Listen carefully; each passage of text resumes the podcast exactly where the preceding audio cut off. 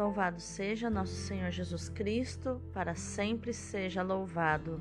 Hoje é sexta-feira, 6 de maio de 2022, terceira semana da Páscoa. São Domingo Sávio, rogai por nós. A primeira leitura é dos Atos dos Apóstolos, capítulo 9, versículos do 1 ao 20. Naqueles dias, Saulo só respirava ameaças e morte contra os discípulos do Senhor. Ele apresentou-se ao sumo sacerdote e pediu-lhe cartas de recomendação para as sinagogas de Damasco, a fim de levar presos para Jerusalém os homens e mulheres que encontrasse seguindo o caminho. Durante a viagem, quando já estava perto de Damasco, Saulo, de repente, viu-se cercado por uma luz que vinha do céu. Caindo por terra, ele ouviu uma voz que lhe dizia: Saulo, Saulo, por que me persegues? Saulo perguntou: Quem és tu, Senhor? A voz respondeu: Eu sou Jesus, a quem tu estás perseguindo. Agora levanta-te, entra na cidade e ali te será dito o que deves fazer. Os homens que acompanhavam Saulo ficaram mudos de espanto porque ouviam a voz, mas não viam ninguém. Saulo levantou-se do chão e abriu os olhos, mas não conseguia ver nada. Então pegaram nele pela mão e levaram-no para Damasco. Saulo ficou três dias sem poder ver, e não comeu nem bebeu. Em Damasco havia um discípulo chamado Ananias o Senhor o chamou numa visão: Ananias. E Ananias respondeu: Aqui estou, Senhor. O Senhor lhe disse: Levanta-te, vai à rua que se chama Direita e procura, na casa de Judas, por um homem de Tarso chamado Saulo. Ele está rezando. E numa visão, Saulo contemplou um homem chamado Ananias entrando e impondo-lhe as mãos para que recuperasse a vista. Ananias respondeu: Senhor, já ouvi muitos falarem desse homem e do mal que fez aos teus fiéis que estão em Jerusalém. E aqui em Damasco ele tem plenos poderes, recebidos dos sumos sacerdotes, para prender todos os que invocam o teu nome. Mas o Senhor disse a Ananias: Vai, porque esse homem é um instrumento que escolhi para anunciar o meu nome aos pagãos, aos reis e ao povo de Israel. Eu vou mostrar-lhe quanto ele deve sofrer por minha causa. Então Ananias saiu, entrou na casa e impôs as mãos sobre Saulo, dizendo: Saulo, meu irmão, o Senhor Jesus, que te apareceu quando vinhas no caminho, ele me mandou aqui para que tu recuperes a vista e fiques cheio do Espírito Santo. Imediatamente caíram dos olhos de Saulo como que escamas, e ele recuperou a vista. Em seguida, Saulo levantou-se e foi batizado. Tendo tomado alimento, sentiu-se reconfortado. Saulo passou alguns dias com os discípulos de Damasco e logo começou a pregar nas sinagogas, afirmando que Jesus é o Filho de Deus. Palavra do Senhor, graças a Deus. O salmo de hoje é o 116. Ide por todo o mundo, a todos pregai o Evangelho. Cantai louvores ao Senhor todas as gentes, povos todos festejai-o, pois comprovado é o seu amor para conosco para sempre ele é fiel. Ide por todo o mundo, a todos pregai o Evangelho. O Evangelho de hoje é João, capítulo 6, versículos do 52 ao 59. Naquele tempo, os judeus discutiam entre si, dizendo: Como é que ele pode dar a sua carne a comer? Então Jesus disse: Em verdade, em verdade vos digo: se não comerdes a carne do filho do homem e não beberdes o seu sangue, não tereis a vida em vós. Quem come a minha carne e bebe o meu sangue tem a vida eterna, e eu o ressuscitarei no último dia, porque a minha carne é verdadeira comida e o meu sangue verdadeira bebida. Quem come a minha carne e bebe o meu sangue permanece em mim e eu nele. Como o Pai que vive me enviou, e eu vivo por causa do Pai, assim o que me come viverá por causa de mim. Este é o pão que desceu do céu. Não é como aquele que os vossos pais comeram, eles morreram. Aquele que come este pão viverá para sempre. Assim falou Jesus, ensinando na sinagoga de Cafarnaum. Palavra da salvação, glória a vós, Senhor. Então, quais os tesouros emocionais e espirituais de hoje? Na primeira leitura, Lucas narra três vezes a conversão de Paulo. No capítulo 9, versículos 1 ao 22, no capítulo 22, versículos 3 ao 16, e no capítulo 26, do 9 ao 18. Esta tripla narrativa significa a importância extraordinária do acontecimento. A missão de Paulo entre os gentios, aqueles que não eram judeus, era um problema. Por que é que os missionários cristãos não continuaram a evangelizar os judeus? Lucas sabe que essa mudança radical correspondia à vontade de Cristo. Paulo não queria ser cristão e muito menos queria ser missionário, mas teve que sê-lo.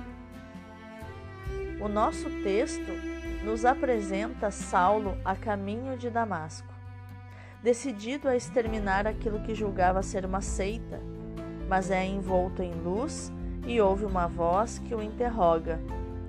Trata-se de uma típica narrativa de vocação. Saulo ouve a voz daquele que persegue. Cai do cavalo, fica cego e jejua três dias. Assim, morre para sua cegueira interior e ressuscita para uma nova compreensão da realidade. O mistério de Saulo e o alcance da sua missão são, entretanto, revelados a um tímido discípulo chamado Ananias. Saulo é chamado a levar o nome de Jesus aos pagãos e ao seu rei, tal como aos filhos de Israel. Não se podia dizer melhor o conteúdo da missão e da paixão de Saulo. De fato, poucos dias depois, Saulo começa sua surpreendente missão, proclamando Filho de Deus, aquele Jesus cujo nome pouco antes escarnecia, perseguindo seus discípulos. Já no Evangelho, a mensagem é aprofundada e torna-se mais sacrificial e eucarística. Jesus é o pão da vida, não só pelo que faz, mas especialmente por causa da Eucaristia. Jesus Pão é identificado com a sua humanidade, aquela humanidade que será sacrificada na cruz para a salvação dos homens. Jesus é pão, seja como palavra de Deus, seja como vítima sacrificial que se faz dom por amor ao homem. A murmuração dos judeus denuncia a mentalidade incrédula de quem não se deixa regenerar pelo Espírito e não tenciona aderir a Cristo. Mas Jesus insiste: se não comerdes mesmo a carne do Filho do Homem e não beberdes o seu sangue, não tereis a vida em vós. Ele diz no versículo 53. Mais ainda, anuncia frutos extraordinários para aqueles que participam do banquete eucarístico. Não se perderá, será ressuscitado no último dia e viverá eternamente. Nos mostram os versículos 39, 54 e 58. Todos estes ensinamentos de Jesus em Cafarnaum, mais do que tratar do sacramento, referem-se a revelação gradual do mistério da pessoa e da vida de Jesus.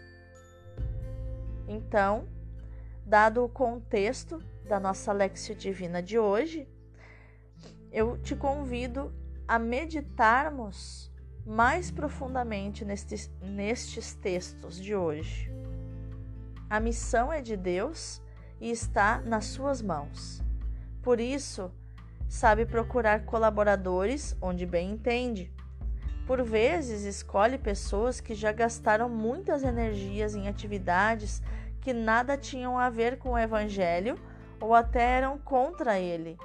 A primeira leitura nos apresenta o caso de Saulo, mas a história da igreja nos apresenta tantas outras pessoas, como Agostinho, Francisco de Assis, Inácio de Loyola.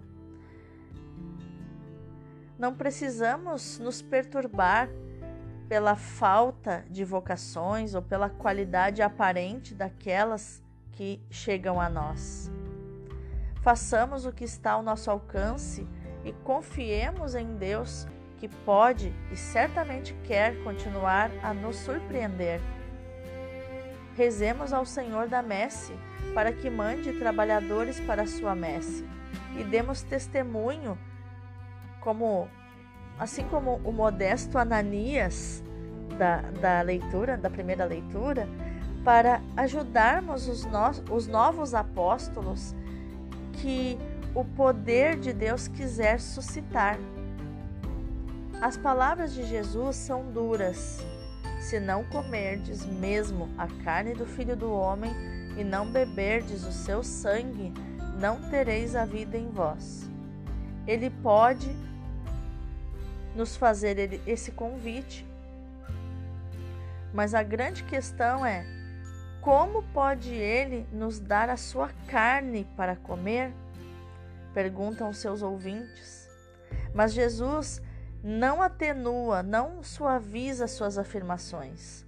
Poderia dizer que não se trata exatamente de comer a sua carne, mas de aderir na fé à sua pessoa.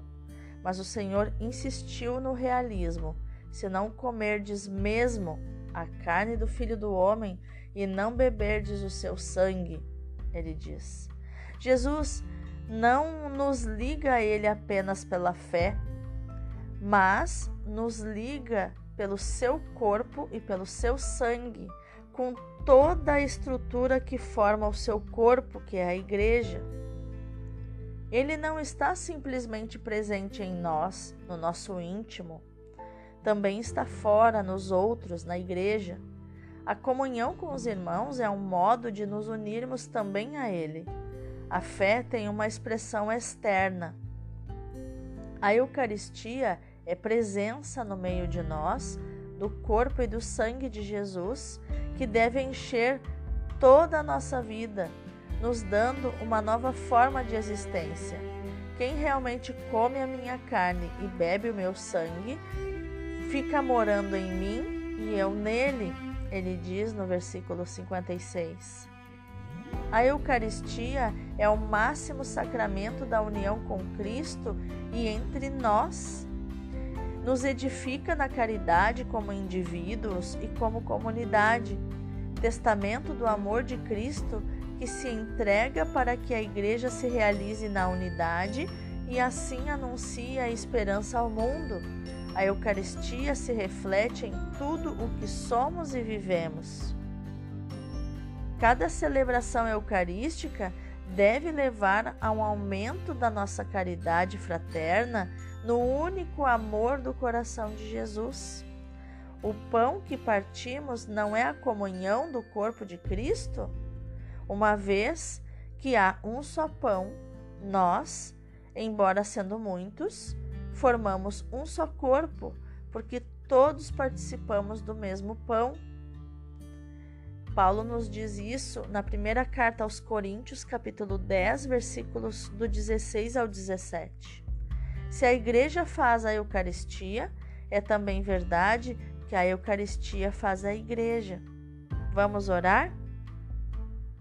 Senhor, quando rezo pelas vocações, nem sempre estou certa de que me escutas, porque tenho rezado tanto e vejo tão poucos frutos. Rezo porque mandaste que eu rezasse. Hoje, porém, sinto-me animada pela tua ação em Saulo e pensando nas dificuldades atuais, atrevo-me a te dizer confiantemente: renova no meio de nós os teus prodígios, Senhor.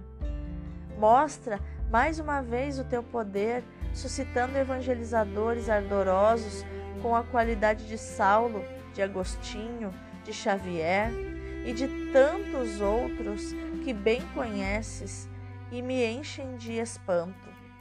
Não me deixes desiludida.